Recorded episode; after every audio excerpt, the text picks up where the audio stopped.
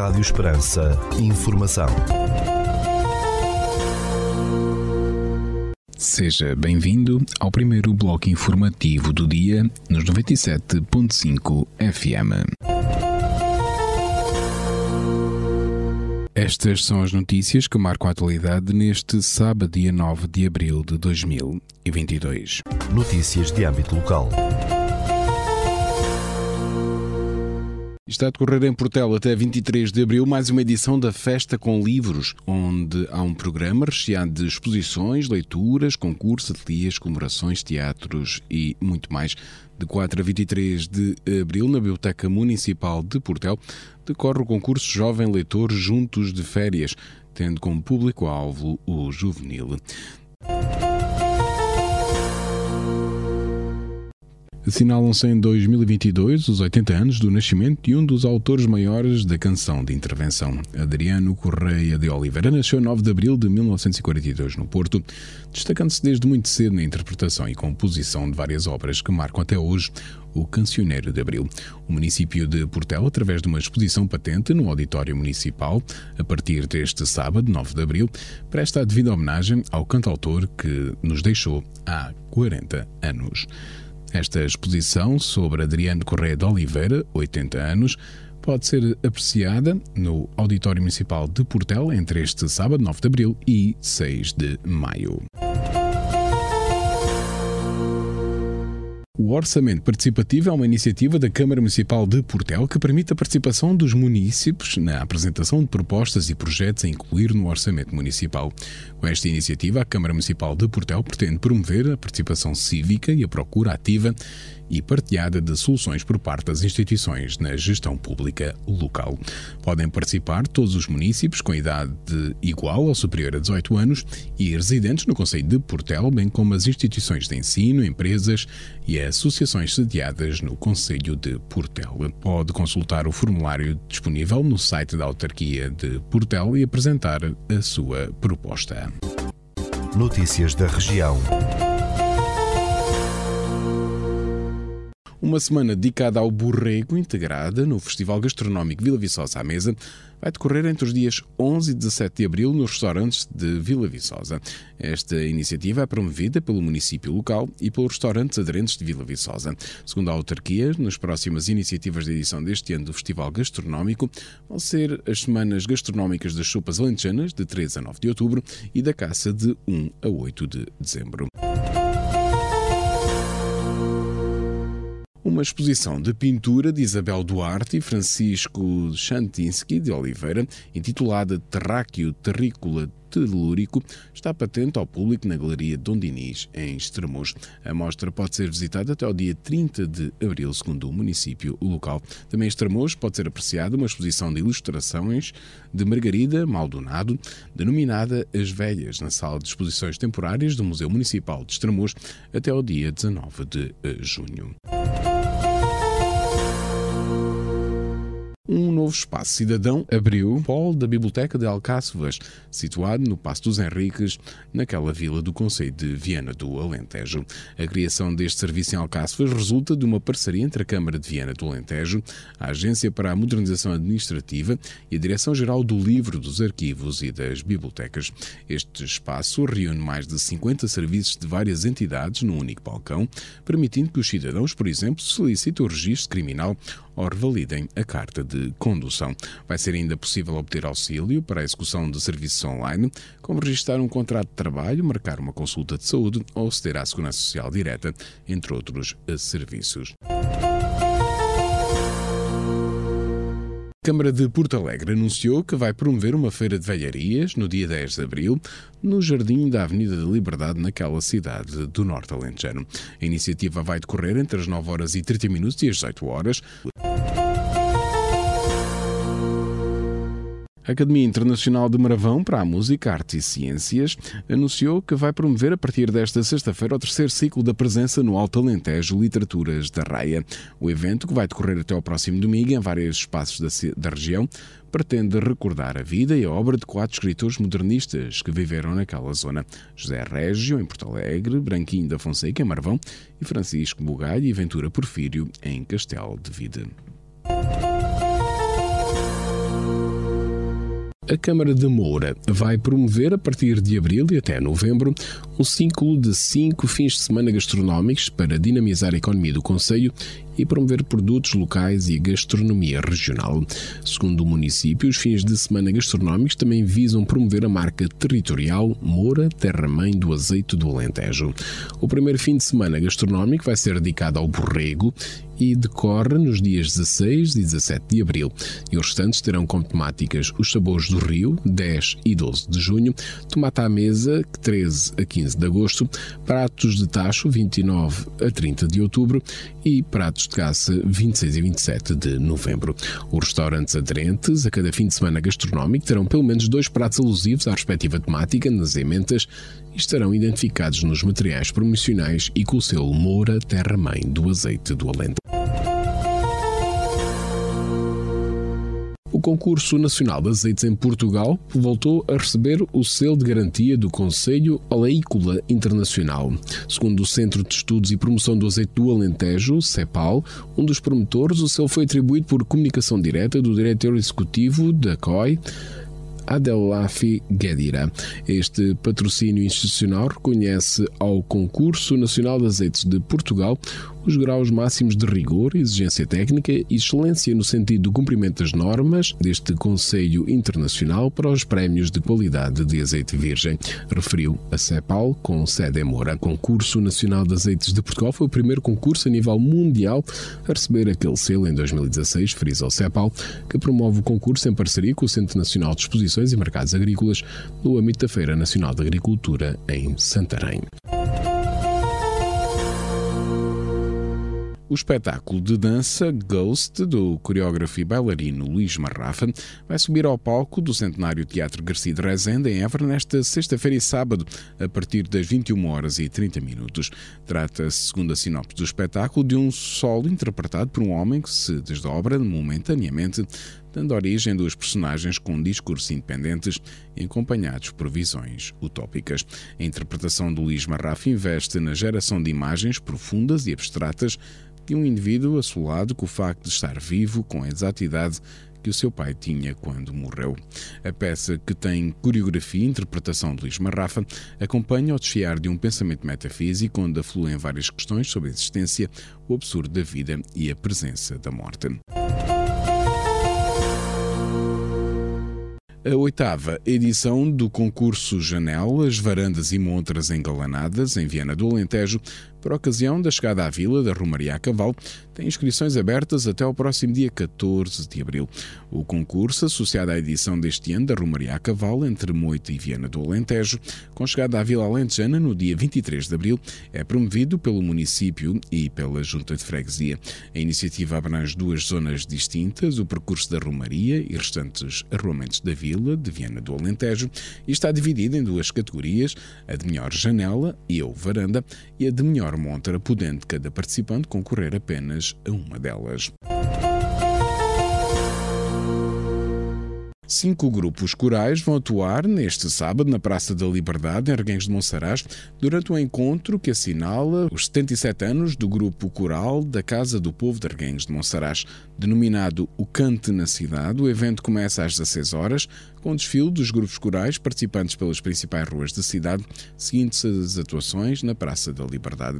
Participam no encontro os grupos corais da Casa do Povo de Arguenhos de Monsaraz, da Freguesia de Monsaraz, da Luz, da Granja e Planície Cantada, da Freguesia de Benfica. A iniciativa organizada é pela Junta de Freguesia de Arguenhos de Monsaraz e pelo Grupo Coral da Casa do Povo de Arguenhos de Monsaraz, com o apoio da Câmara Municipal local. Documentação do Arquivo Histórico Municipal de Vila Viçosa está em processo de digitalização do âmbito do projeto Family Search, fruto da integração do município na rede de arquivos do Alentejo. Segundo o município calipulense, esta iniciativa é bastante importante, visto que vai permitir uma melhor conservação da documentação e possibilitar o acesso mais generalizado aos documentos que fazem parte do acervo histórico municipal de Vila Viçosa. O Serviço de Imagiologia do Centro de Saúde de Estremoz já retomou sua atividade normal com um novo equipamento de radiologia que vai permitir aumentar a capacidade de diagnóstico radiológico, revelou a Administração Regional de Saúde do Alentejo. Aquele serviço oferece agora uma melhor qualidade assistencial à população indicou a Administração Regional de Saúde do Alentejo, acrescentando que o equipamento de radiologia de última geração envolve um investimento de 150 mil euros acrescido de IVA.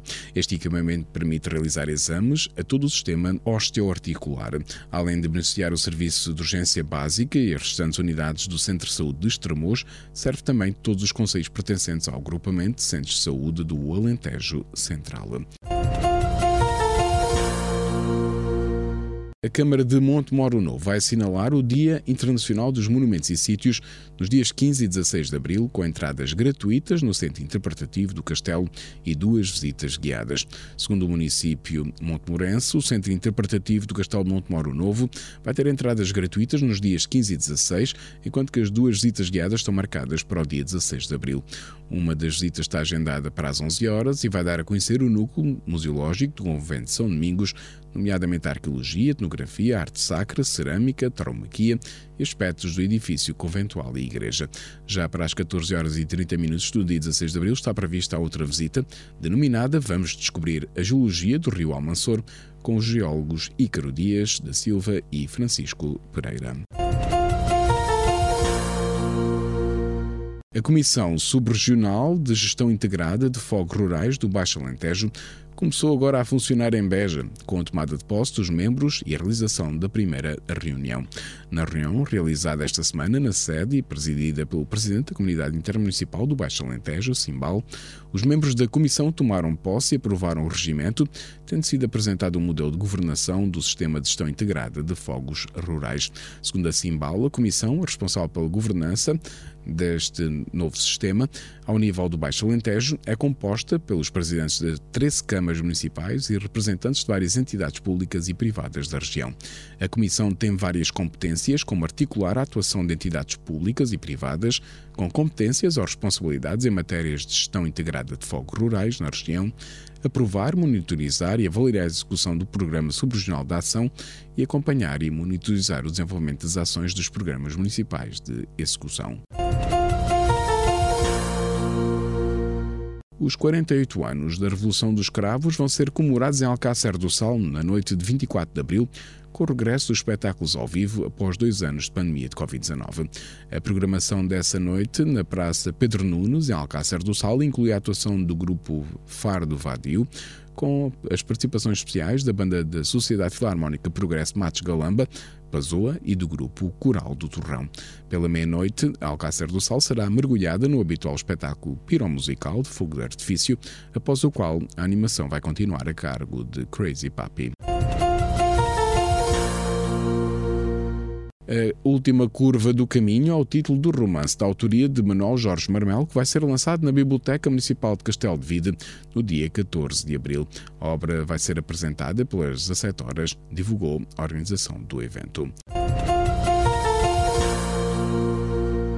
Cerca de 50 pratos confeccionados à base de carne, cabrito e de borrego podem ser saboreados já a partir desta sexta-feira em 14 restaurantes do Conselho de Marvão, no decorrer da quinzena gastronómica.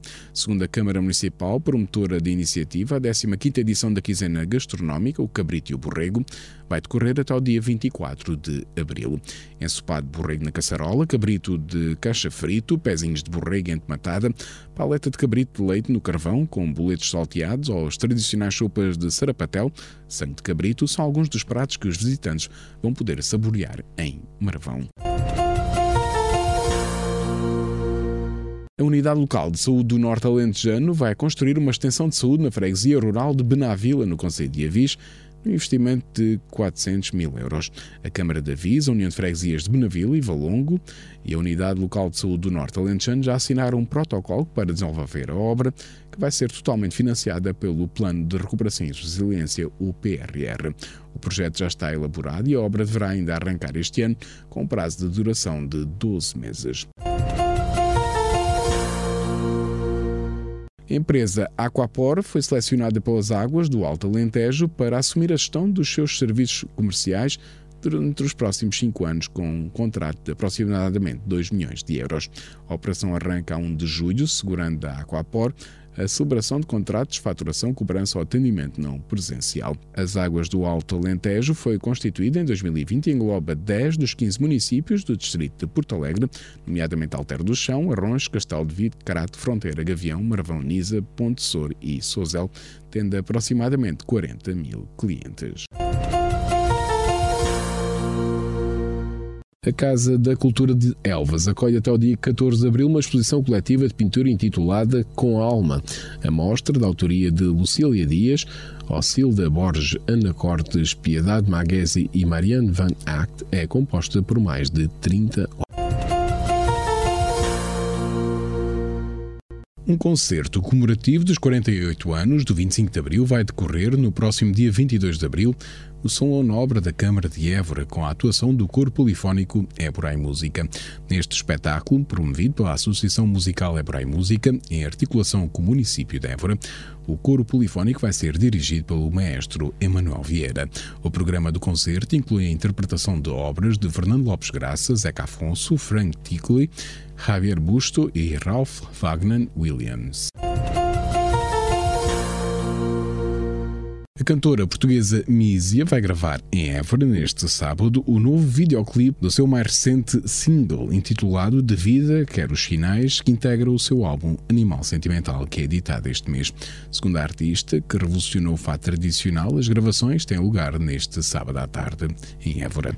O álbum Animal Sentimental é parte de um projeto tríptico sobre os 30 anos de carreira de Mísia, que inclui também um livro e um novo espetáculo de palco.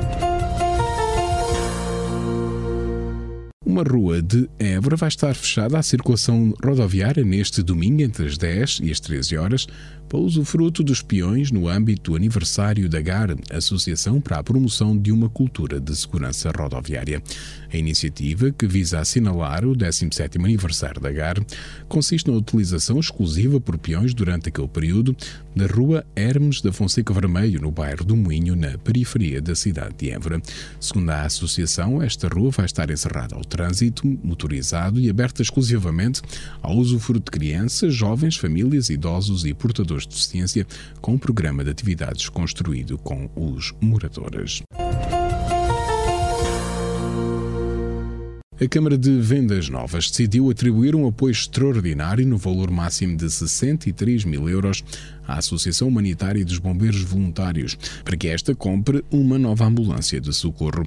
O veículo, munido de equipamento mais avançado e atual, destina-se ao transporte de sinistrados ou doentes que necessitem de assistência durante o transporte.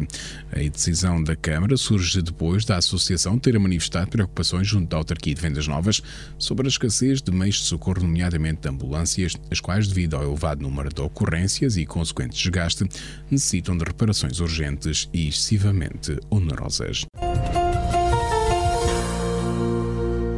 80 operacionais que integram 16 equipas de intervenção permanente de bombeiros vão participar num exercício entre esta sexta-feira e domingo em vendas novas para treino e fortalecer o espírito de camaradagem. Denominado Desafio EIP 22, o exercício que vai decorrer no Regimento de Artilharia número 5 tem como objetivo exercitar e treinar manobras operacionais conjuntas, incrementar a capacidade operacional das equipas e fortalecer o espírito de camaradagem entre os bombeiros.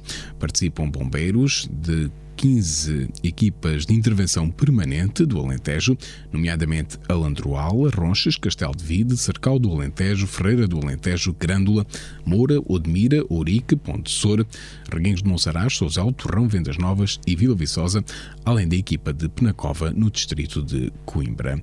O desafio EIP 22 é organizado pelo Comando Regional de Emergência e Proteção Civil do Alentejo, comandos distritais de operações de socorro de Évora, Beja, Porto Alegre e Setúbal, com o apoio de várias entidades. O cantador FF e a apresentadora Mónica Jardim são os padrinhos da 20 edição da Romaria a Cavalo entre Moita, no distrito de Setúbal, e Viana do Alentejo, no distrito de Évora, que parte no dia 20 de abril. Segundo a Câmara de Viana do Alentejo, centenas de romeiros vão voltar a cumprir a tradição da Romaria a Cavalo numa viagem de 150 km por caminhos de terra batida, prevista chegar à Vila Alentejana no dia 23 de abril. A Romaria a Cavalo é promovida por uma comissão organizadora constituída pelos municípios de Moita e Viana do Alentejo, a Associação dos Romeiros da Tradição Moitense e a Associação Equestre de Viana do Alentejo. A Câmara de Moura vai assinalar o Dia do Combatente neste sábado com uma cerimónia na cidade para relembrar, homenagear e agraciar todos os antigos combatentes pelo esforço prestado no cumprimento do serviço militar.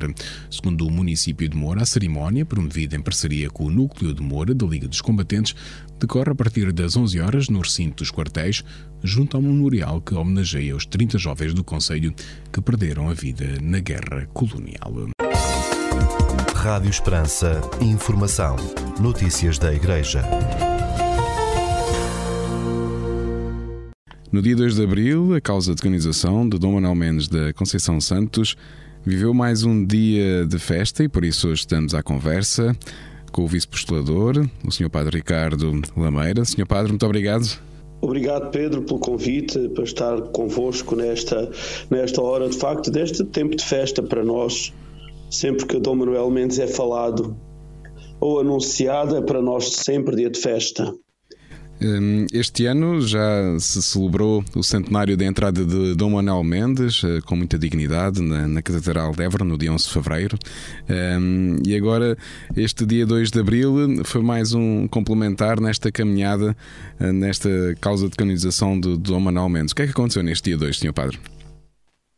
Neste dia 2 de abril, nós abrimos o nosso, chamamos-lhe casa de oração, há quem prefira chamar museu ou núcleo museológico, o espaço onde estão os pertences do Dom Manuel Mendes da Conceição Santos e onde a partir de, daquele espaço nós poderemos mais facilmente conhecer a, a espiritualidade e a vivência de, do servo de Deus.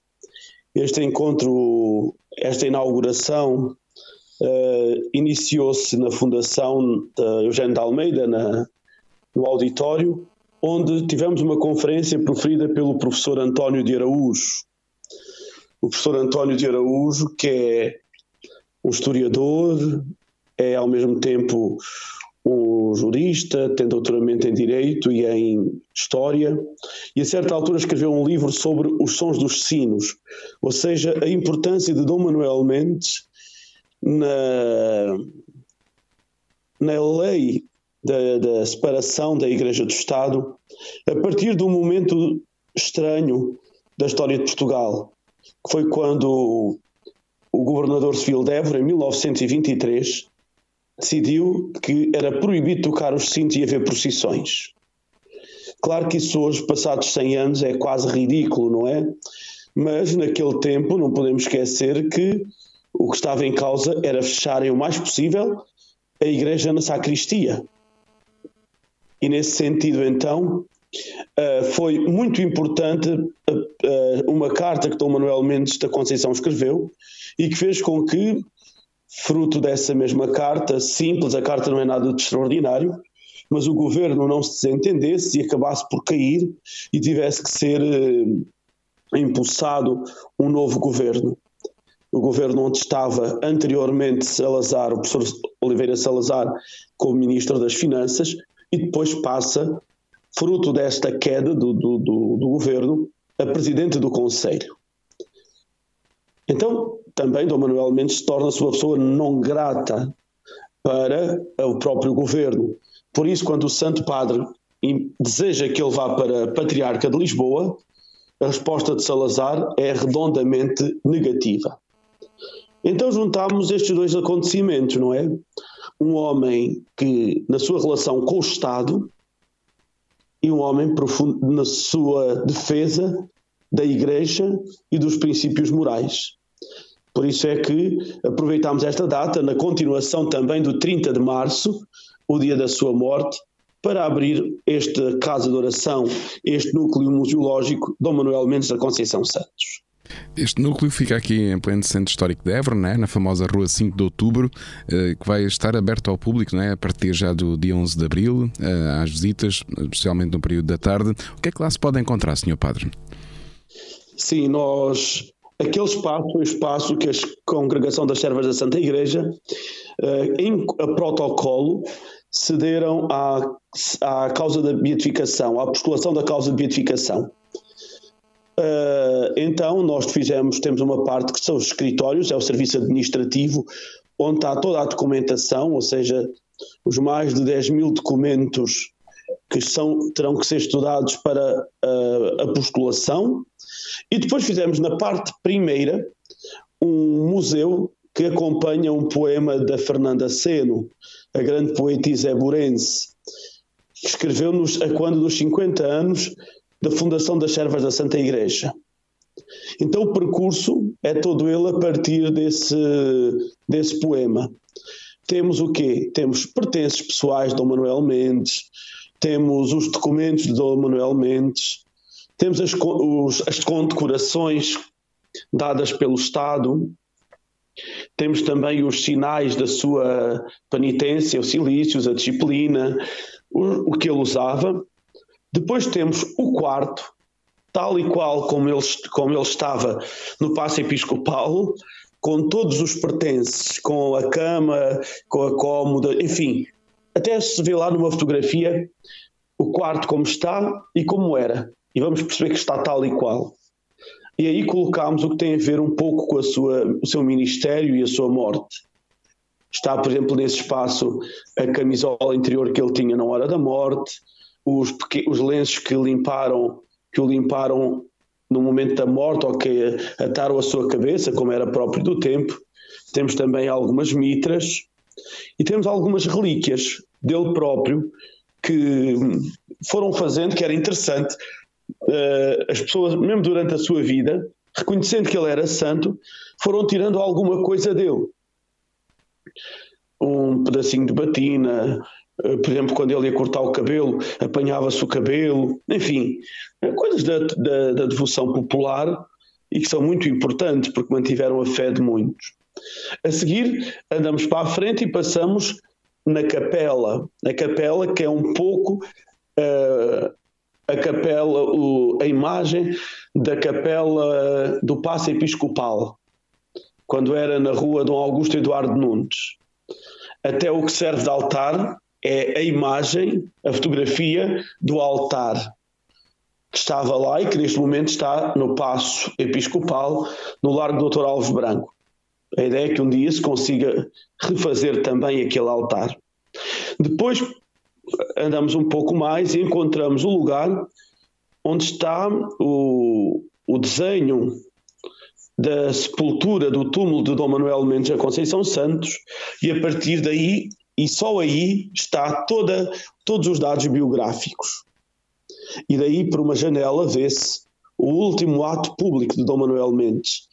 Foi a coroação da imagem peregrina do Imaculado Coração de Maria como uh, coroação como missionária da nossa arquidiocese.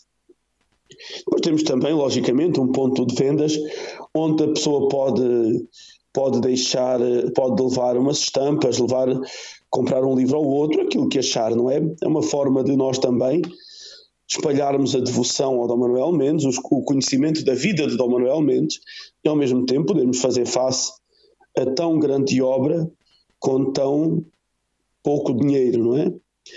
Há uma particularidade também no museu, é que quem quiser deixar alguma intenção, escreve e é colocada debaixo da almofada da cama do Senhor Dom Manuel Mendes, do servo de Deus, pois já era assim no seu tempo.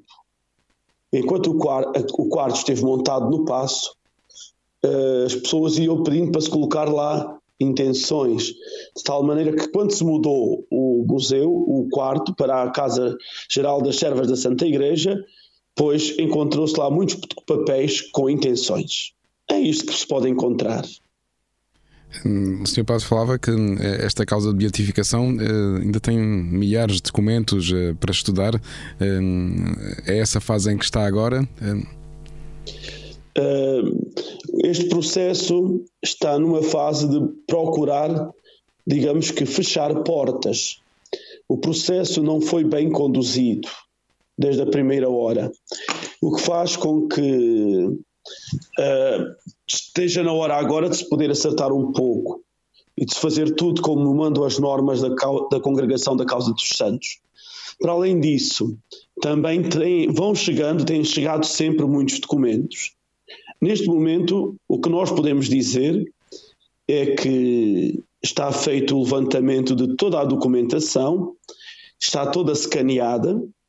Então agora é preciso que os censores teólogos façam a sua parte e a Comissão Histórica também. Os censores teólogos é lerem toda a documentação uh, publicada de Dom Manuel Mendes e a partir dali fazer, digamos que um perfil espiritual, não é? E ao mesmo tempo ver se não há erros teológicos, se não há heresias nos seus escritos. O, a Comissão Histórica, depois de fazer o levantamento de tudo o que há, tem que fazer um relatório e depois com esse relatório feito, com esses dois relatórios feitos, temos que juntar toda a documentação que tem que ir para Roma. E é aí que são mais de 10 mil documentos originais, fora os livros publicados. Hum, portanto, ainda, ainda há aqui muito trabalho a fazer, mas hum, como dizia, há esta devolução popular, portanto, a, a, este, este, processo de beatificação também está aberto né, a estes testemunhos, porque depois também é necessário, né, numa fase do sim, processo, sim, sim. Todo, todo, todo, toda essa eh, essas provas, não é? Digamos assim, de, de, de intercessão do, do servo de Deus, não é? A par do processo, deste todo o processo jurídico, a vice-postulação tem a missão de espalhar a devoção, não é? E fazer crescer em muitos a devoção, eh, porque há um grande interregno de conhecimento da vida de Dom Manuel Mendes. As pessoas mais velhas conheceram-no, ouviram falar dele. Depois há um grande intervalo, que vai até agora, que não se falou de Dom Manuel Mendes, que não quer dizer, não se falou publicamente, não, não, não houve uh, trabalho a sério, não é? No fundo, fechou-se um pouco a causa uh, a, um, a um bom, não digo que seja pouco, mas a um bom número de devotos, mas não se levou o processo além. Por isso é nossa missão agora também levar a pessoa, levar eh, a espiritualidade, levar a santidade de Dom Manuel Mendes mais além e pedir às pessoas que peçam a sua intercessão sobre os seus pedidos. E depois, a partir daí, as pessoas que receberem as graças enviam um, uma cartinha, qualquer coisa com a graça que receberam. E nós, a partir daí, vamos também, porque isto também é importante, vamos organizando, catalogando, publicando também, até que depois chega um milagre mesmo, chega uma, uma graça que seja comprovada cientificamente como graça, não é? Então, é, é, neste, é neste momento, é este o momento que estamos a viver. Uh, reacender, reacender a devoção ao Dom Manuel Mendes. Por isso, as próprias irmãs servas da Santa Igreja estão a percorrer todos os fins de semana, todas as paróquias, para falar de Dom Manuel Mendes, para deixar uh, alguma, alguma documentação sobre Dom Manuel Mendes. No fundo, voltar a criar algum, algum espírito, voltar a criar algum, algum odor deste servo de Deus.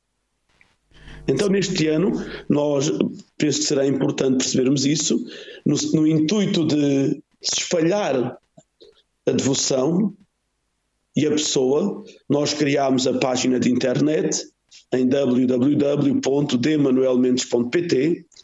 Nós temos mandado para o jornal A Defesa e uh, um pouco da história por semana, um pouco da história da vida de Dom Manuel Mendes, a que chamamos Dom Manuel Mendes passo a passo.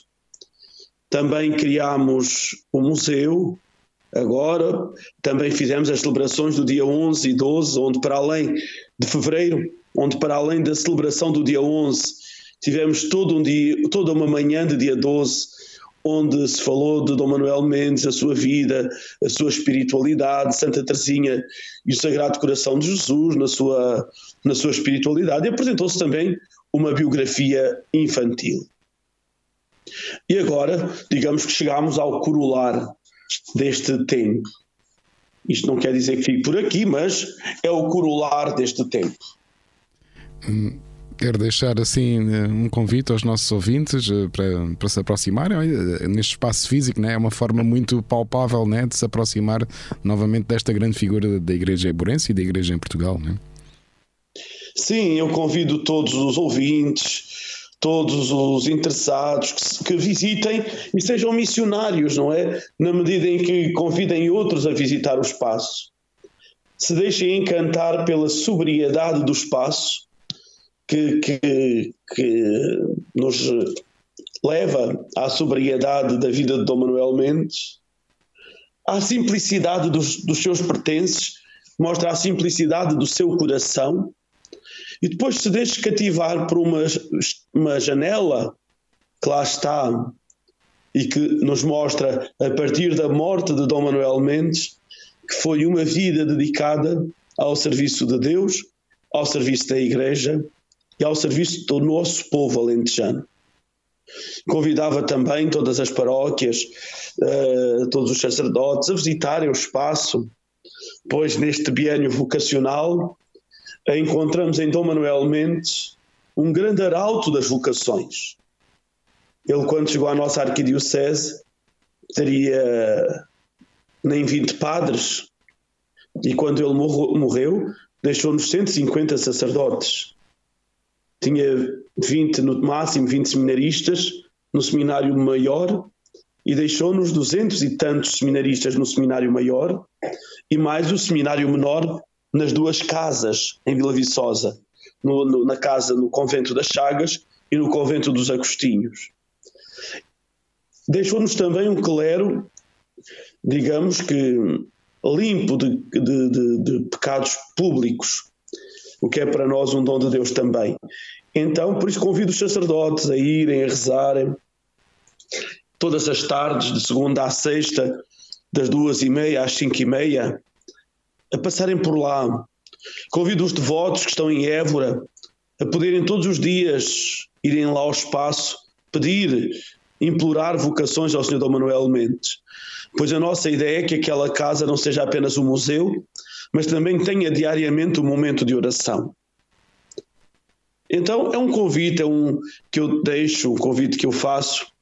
Não deixemos de visitar aquela casa, aquela que é a casa de todos, como sempre, no tempo de Dom Manuel Mendes, ele e o Pácio Episcopal foram a casa de todos. Sr. Padre Ricardo Lameira, muito obrigado. Com todo o gosto e sempre ao dispor. Muito obrigado. Rádio Esperança, informação, notícias da Igreja. Escutamos já de seguida o Espiga Doirada, espaço informativo da atualidade religiosa da Arquidiocese de Évora. Espiga Doirada, espaço de informação religiosa da Arquidiocese de Évora. Neste sábado, dia 9 de abril, pelas 15 horas, celebra-se a Assis, festa anual de Legião de Maria na Igreja de Nossa Senhora Auxiliadora com Eucaristia, presidida pelo prelado eburense Dom Francisco Serra Coelho. A Legião de Maria, fundada por Frank Duff em 1921 na Irlanda, é um movimento internacional de leigos ao serviço da Igreja para a evangelização do mundo por contacto direto junto das pessoas.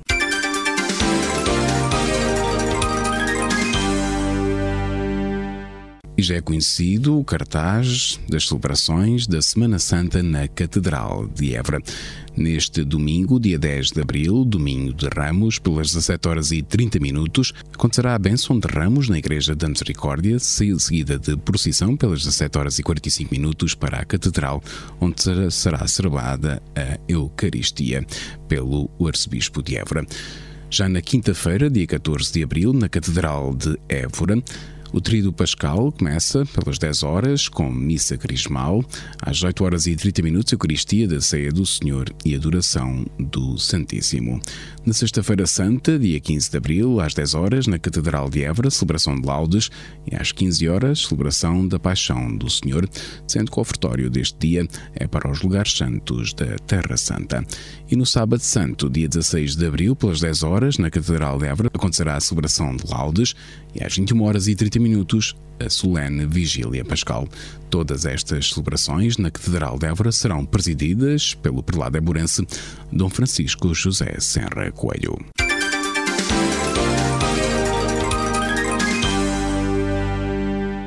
E de 10 a 13 de abril, no Seminário Maior de Évora, realiza-se mais um convívio fraterno na Arquidiocese de Évora. O encerramento está agendado para o dia 13 de abril, às 21 horas, na Igreja de São Francisco, em Évora. Os jovens interessados, a partir dos 17 anos de idade, podem ter mais informações na página de Facebook do Movimento dos Convívios Fraternos da Arquidiocese de Évora.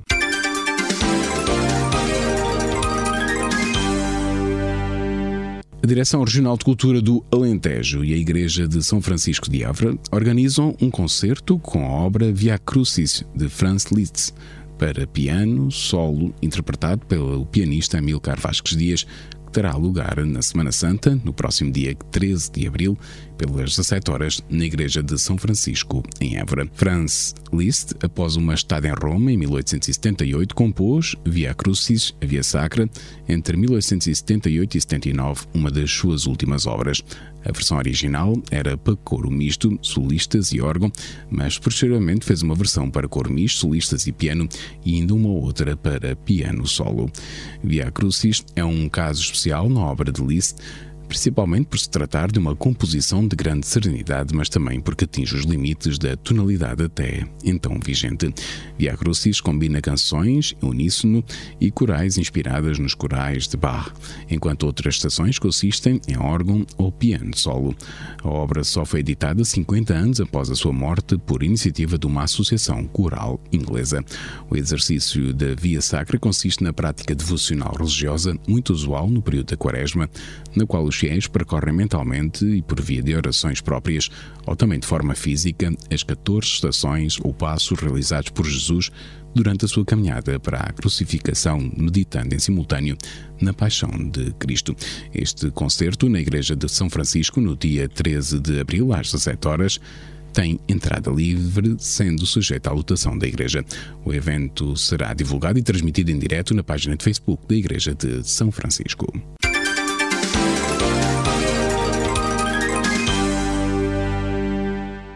No passado sábado, dia 2 de abril, a postulação da causa de beatificação do servo de Deus, Dom Manuel Mendes, da Conceição Santos, inaugurou o espaço museológico que apresenta aos devotos, além de objetos pessoais do servo de Deus, traços importantes de espiritualidade a partir da sua vida e obra. Este espaço estará aberto ao público já a partir do dia 11 de abril, de segunda a sexta-feira, no período da tarde, na rua 5 de outubro, em Évora.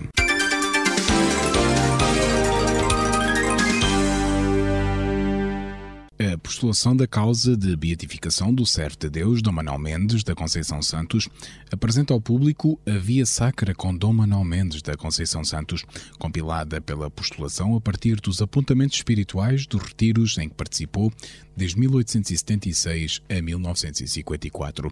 Estas suas meditações levam quem as lê a entrar no mistério da paixão dolorosa de Jesus Cristo com uma serenidade tremenda e uma profunda intimidade com o Cristo que sofre, acompanhadas de grande confiança e entrega a Deus. Poderá adquirir esta via sacra numa das livrarias Canção Nova, Lisboa, Fátima e Évora, nos serviços da Pastoral da Arquidiocese de Évora, junto à Catedral Eburense, ou pelo e-mail geral arroba.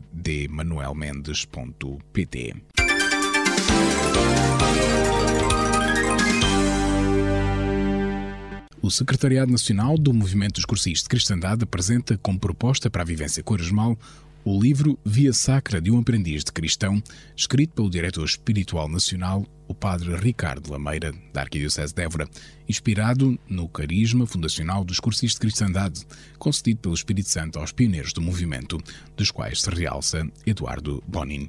Com esta Via Sacra, refere Dom Francisco Serra Coelho no prefácio a esta obra, passamos a contar com uma proposta de Via Sacra a partir da experiência de um cursi de cristandade onde de modo carismático nos é oferecido e indicado o caminho do filho pródigo à casa do pai. Segundo o prelado Eburense, os destinatários desta via sacra são todos os que sentem vontade ou saudade de encetar este regresso ou encontro. Esta obra pode ser adquirida no Secretariado Nacional dos Cursis de Cristandade, no Secretariado Diocesano ou ainda em qualquer dos 21 centros de Ultreia espalhados pela vasta Arquidiocese de Évora.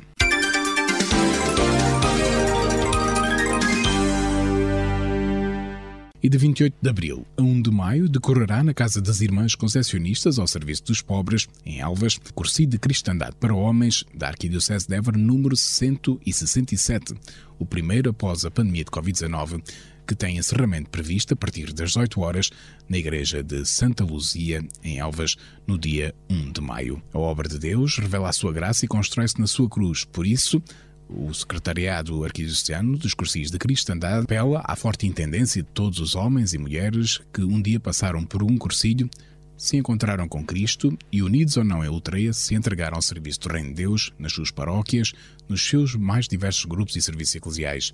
Que comecemos, cada um no seu ambiente laboral, familiar, social e eclesial, a oferecer orações e sacrifícios pelo bom êxito espiritual deste encontro de Deus e com Deus pois temos a certeza que quando um cristão se ajoelha, o mundo treme. Estas orações e sacrifícios facilitarão certamente o convite para a participação do irmão no cursilho de cristandade, refere o Secretariado Arquidiocesano do Movimento dos Cursilhos de Cristandade.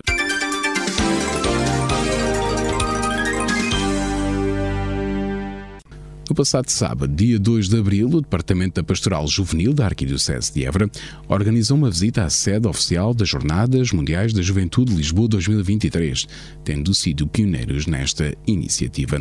No dia 2 de abril, mais de 50 representantes dos grupos de jovens e movimentos da Arquidiocese de Évora tiveram a oportunidade de conhecer o espaço onde o Comitê Organizador Local, o COL, se reúne e prepara aquele que será o maior encontro de jovens com o Papa, em articulação com todos os comitês organizadores organizadores diocesanos, os CODES. O início da atividade ficou marcada pela celebração da Eucaristia, presidido por Dom América Guiar. De seguida, os jovens visitaram as salas das várias equipas do COL e tiveram a oportunidade de assistir a uma apresentação sobre a Jornada Mundial da Juventude, compreendendo melhor qual o seu papel nesta caminhada rumo a Lisboa 2023. Por fim, o grupo visitou o espaço físico, onde em agosto de 2023 milhares de jovens se irão reunir, o Parque Tejo.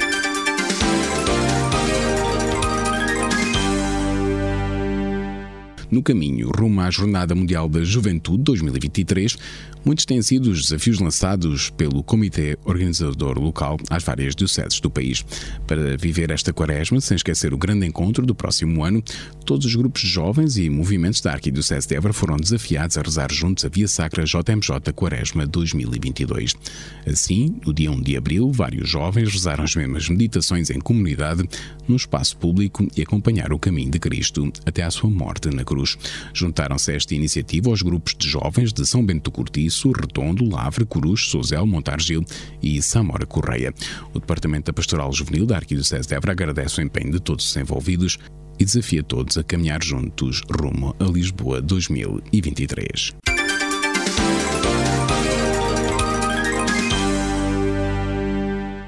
No dia 3 de abril, o arcebispo de Évora, Dom Francisco Serra Coelho, no âmbito da visita pastoral nas paróquias do Conselho de Avis, celebrou Eucaristias às 11 horas na paróquia de São Lourenço, em Galveias, às 16 horas e 30 minutos na paróquia de São Saturnino, em Valongo, e às 8 horas na paróquia de Santo António de Alcórrego.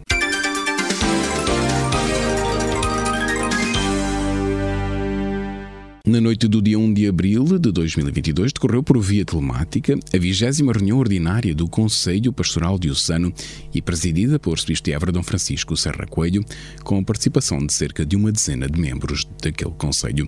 A reunião iniciou com um momento de oração, seguiu-se à aprovação da ata da reunião anterior. Depois, o prelado Eburense dirigiu-se aos membros do Conselho Pastoral Diocesano com palavras de saudação e de ânimo, desafiando-os a serem discípulos missionários da esperança, acuidores de todos os que buscam um sentido novo para a vida, cuidadores atentos daqueles que chegam feridos pelas consequências de um mundo vazio de humanidade e capazes de criar espaço e inserir cada um deles no seio da grande família que é a Igreja. Seguiu-se a avaliação intercalar do ano pastoral na dimensão de discípulos missionários da esperança, cuidar e inserir, e na dimensão da sinodalidade. Neste momento, na Arquidiocese de Évora, há cerca de 40 grupos sinodais a trabalhar e já chegaram algumas respostas individuais. Até final de abril, os grupos deverão ter o seu trabalho concluído, para que depois a equipa sinodal diocesana possa fazer a síntese até final de maio. A Assembleia Diocesana Sinodal será no dia 5 de junho às 15 horas, no domingo de Pentecostes, e será seguida de Pontifical às 17 horas na Catedral de Évora, com a administração do Sacramento da Confirmação Jovens Oriundos de diversas paróquias. De seguida, foram dadas sugestões para o próximo plano pastoral, terá como tema Levantou-se e foi apressadamente para a montanha, tendo sido sublinhada a necessidade de voltar a apostar nos pequenos grupos paroquiais de adultos, de acompanhar os jovens nesta caminhada até às Jornadas Mundiais da Juventude em Lisboa 2023 e de concretizar o biênio vocacional. A reunião terminou com um momento de oração.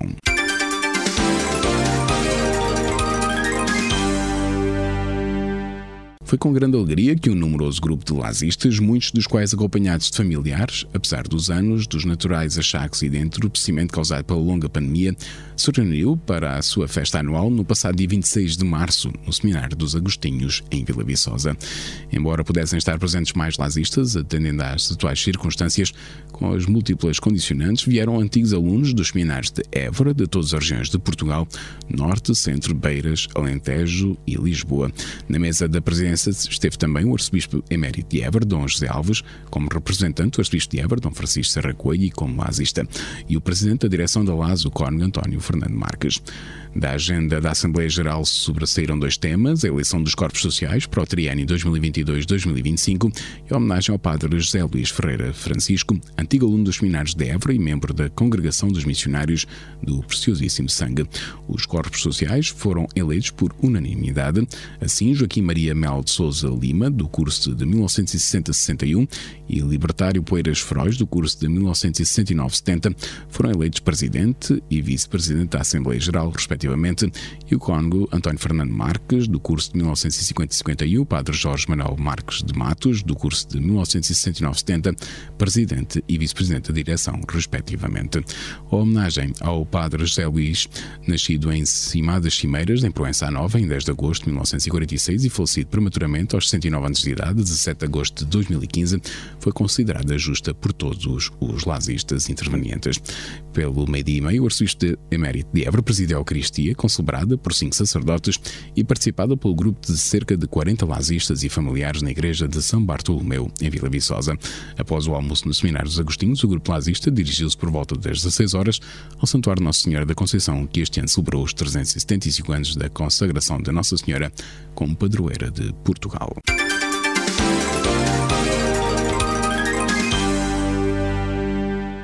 O lema Deixa-te guiar pelo espírito, lado a lado com Kena e Coda, levou 10 agrupamentos de escuteiros, o 34 Vendas Novas, o 119 de Corucho, o 158 de Elvas, o 320 de Évora, o 639 de Vila Viçosa, o 736 de Estremoz, o 890 de Évora, o 894 de Montemoro Novo, e o 1101 de Veiros e o 1127 de Samora Correia, a juntar-se na freguesia dos Foros de Valfigueira, em Montemoro Novo.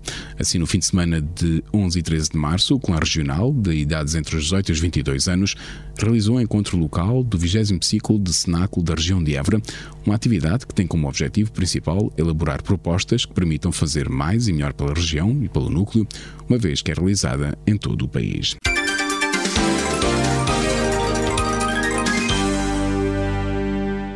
Santa Beatriz da Silva e o Beata Amadeu eram irmãos e nasceram em Campo Maior, na Arquidiocese de Évora, quando corria já o século XV. Os dois irmãos viveram entre os palácios reais de Portugal e Espanha num mundo marcado pela ambição, o poder, a vaidade e a impureza. É neste contexto que estas duas almas, descobrindo o verdadeiro tesouro, se deixaram atrair por Jesus e Maria e se tornaram verdadeiras testemunhas do reino de Deus. Da força do testemunho destes dois santos nasce uma coleção de livros infantis para que as crianças que os leiam desejem no seu coração ser de Deus e viverem para Deus como eles o fizeram. Estes livros tornam-se assim um excelente presente para oferecer àqueles que este ano receberão Jesus Eucaristia pela primeira vez, para que o alimento sacramental que recebem seja acompanhado por um alimento espiritual e testemunhos de vida que os ajude a dar passos na caminhada da santidade a que todos os filhos de Deus são chamados. Estes livros podem ser adquiridos em livrarias católicas e também no Mosteiro da Imaculada Conceição, em Campo Maior.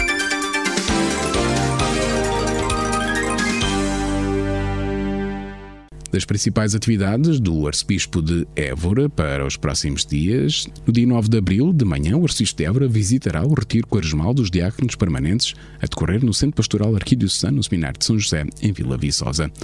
E pelas 15 horas de 9 de abril, o Arcebispo de Évora preside na Igreja de Nossa Senhora Auxiliadora, nos Salesianos em Évora, a Assis da Legião de Maria, com a celebração da Eucaristia. E ainda no dia 9 de abril, às 8 horas e 30 minutos, o Arcebispo de Erva conclui a primeira fase da visita pastoral ao Conselho de Avis, celebrando missa vespertina dominical na paróquia de São Sebastião, em Benávila. No dia 10 de abril, o arcebispo de Évora, pelas 17 horas e 30 minutos, dá início à Semana Santa, presidindo a bênção dos ramos na Igreja da Misericórdia de Évora, seguida de procissão para a Basílica Metropolitana, onde será celebrada a Missa da Paixão do Senhor. No dia 12 de abril, pelo meio-dia, o arcebispo de Évora procede à abertura da nova comunidade das Irmãs Dominicanas de Santa Catarina de Sena, na paróquia de Nossa Senhora da lá em Fronteira, celebrando a Eucaristia e fazendo a abertura de mais um sacrário na Arquidiocese de Évora. E no dia 13 de abril, pelas 21 horas, na Igreja de São Francisco em Évora, o arcebispo de Évora participa no encerramento do Convívio Fraterno, que decorre entre os dias 10 e 13 de abril no Seminário Maior de Évora. Espiga Doirada, espaço de informação religiosa da Arquidiocese de Évora. Agora na Rádio Esperança, Desporto da Região.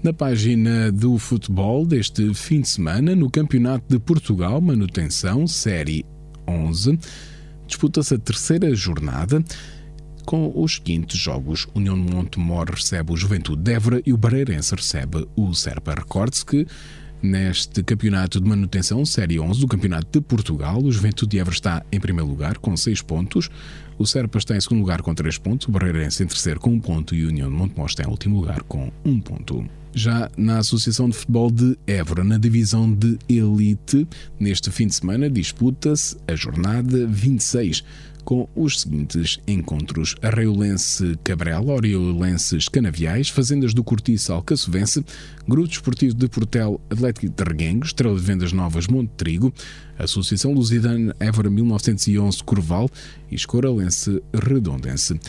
Recorde-se que esta divisão de elite é liderada pela Associação Lusitana Évora 1911 com 65 pontos, logo seguida pelo Atlético de Reguengos com 61 pontos. O Grupo Esportivo de Portela aparece em oitavo lugar com 27 pontos. Em nono lugar está o Monte Trigo com também 27 pontos. O Oriolense está em 13 lugar com 11 pontos e em 15 e último lugar está o Fazendas do Cortiço com 9 pontos. Já na divisão de honra da Associação de Futebol de Évora disputa-se neste fim de semana a 24ª jornada com os seguintes encontros: União de Montemor B Calipulense, Arcoense Cortiçadas de Lavra, Foros Valfigueira Morense, Valenças Borbense, Bencatelense Santana do Campo e Aquiar Vera Cruz.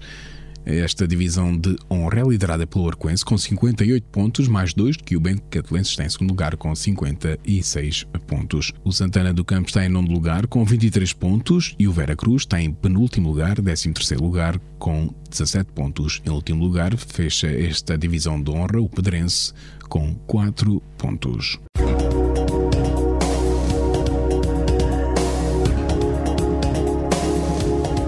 Segundo o Instituto Português do Mar e da Atmosfera, para este sábado, dia 9 de abril, no Conselho de Portel, temos chuva fraca ou chuvisco, com 40% de probabilidade de precipitação, 21 graus de máxima, 9 de mínimo e vento sopra fraco de sudoeste.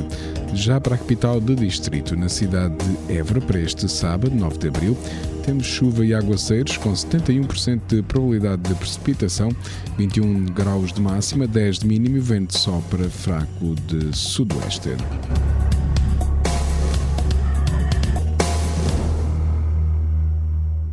Este bloco informativo fica por aqui. Mais informação nos 97.5 FM às 18 horas. Boa tarde. Rádio Esperança. Informação.